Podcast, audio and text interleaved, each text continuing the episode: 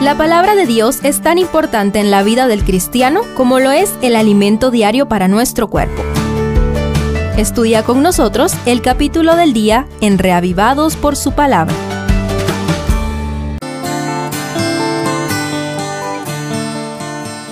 Zacarías 7 presenta una pregunta que revela la pésima condición espiritual de los repatriados. Afortunadamente el Señor responde generosamente. ¿Me acompañas de nuevo al estudio? Primero, ¿seguiremos ayunando? Los primeros tres versículos describen una delegación que viene de Betel a Jerusalén para implorar el favor de Jehová según el verso 2 y para consultar si seguían practicando los ayunos que habían sido instituidos para conmemorar la desolación de Jerusalén.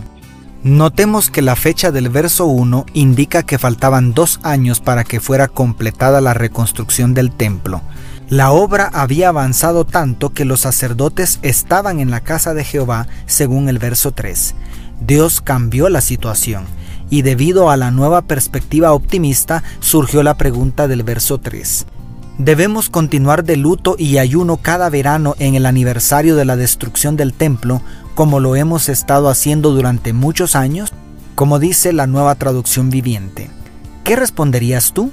Segundo, ¿habéis ayunado para mí? La pregunta revela la enanez espiritual de los repatriados. Entonces Dios responde a través del profeta Zacarías a oídos de todo el pueblo. La respuesta viene en varias partes que quizá llegan hasta el capítulo 8 que estudiaremos mañana. La primera respuesta, versículos 4 al 7, contiene tres reproches. Preguntémonos si se aplican a nuestros días. 1. Cuando ayunabais y llorabais en el quinto y en el séptimo mes durante estos 70 años, ¿habéis ayunado para mí? Declara el verso 5. Dios nunca pidió esos ayunos habían sido un invento humano, evidentemente no motivado por un verdadero arrepentimiento, sino con la actitud supersticiosa de quien atesora una herradura de caballo para la buena suerte. 2. Y cuando comíais y bebíais, ¿no comíais y bebíais para vosotros mismos? declara el verso 6.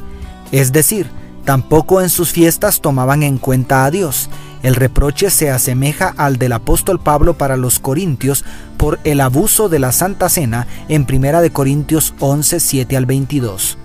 Y 3. ¿Acaso no son estas las palabras que proclamó Jehová por medio de los primeros profetas? Como inicia el verso 7. Tantas veces habían amonestado los profetas antes del exilio para que no confiaran únicamente en la observancia de las ceremonias externas. ¿En qué está nuestra confianza? Y tercero, traten a los demás con justicia, amor y compasión. La segunda respuesta es un llamado a la rectitud moral a la luz de los pecados que provocaron la desolación y el exilio. ¿En qué consistió el error que habían cometido sus antepasados? Los versos 11 y 12 responden, pero no quisieron escuchar, sino que volvieron la espalda y se taparon los oídos para no oír, endurecieron su corazón como diamante para no oír la ley ni las palabras que Jehová de los ejércitos enviaba por su espíritu por medio de los primeros profetas. ¿De qué manera afectó esta terca actitud la relación con Dios?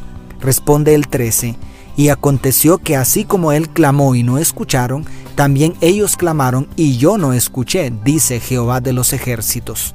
¿Cuál fue la consecuencia final y quién es el único responsable? El 14 cierra el capítulo respondiendo, Por eso los dispersé por naciones que ustedes no conocían, por eso su país quedó hecho un desierto, por el que nadie se atrevía a pasar. Por culpa de ustedes, su hermoso país quedó abandonado y en ruinas, como lo dice la traducción en lenguaje actual. ¿No crees que nosotros también necesitamos atender al llamado del verso 9? Juzguen con imparcialidad y muestren compasión y bondad el uno por el otro, como lo dice la nueva traducción viviente. En síntesis, los ayunos son buenos, pero lo que más necesitamos es una transformación del carácter, un cambio de corazón que se refleje en el trato con el prójimo. Porque, de cierto os digo, que en cuanto lo hicisteis a uno de estos mis hermanos más pequeños, a mí lo hicisteis, dijo el Maestro en Mateo 25:40. ¿Cómo anda tu corazón hoy? ¿Necesitas experimentar un cambio? Ven pronto al taller del Maestro. Dios te bendiga, tu pastor y amigo Selvin Sosa.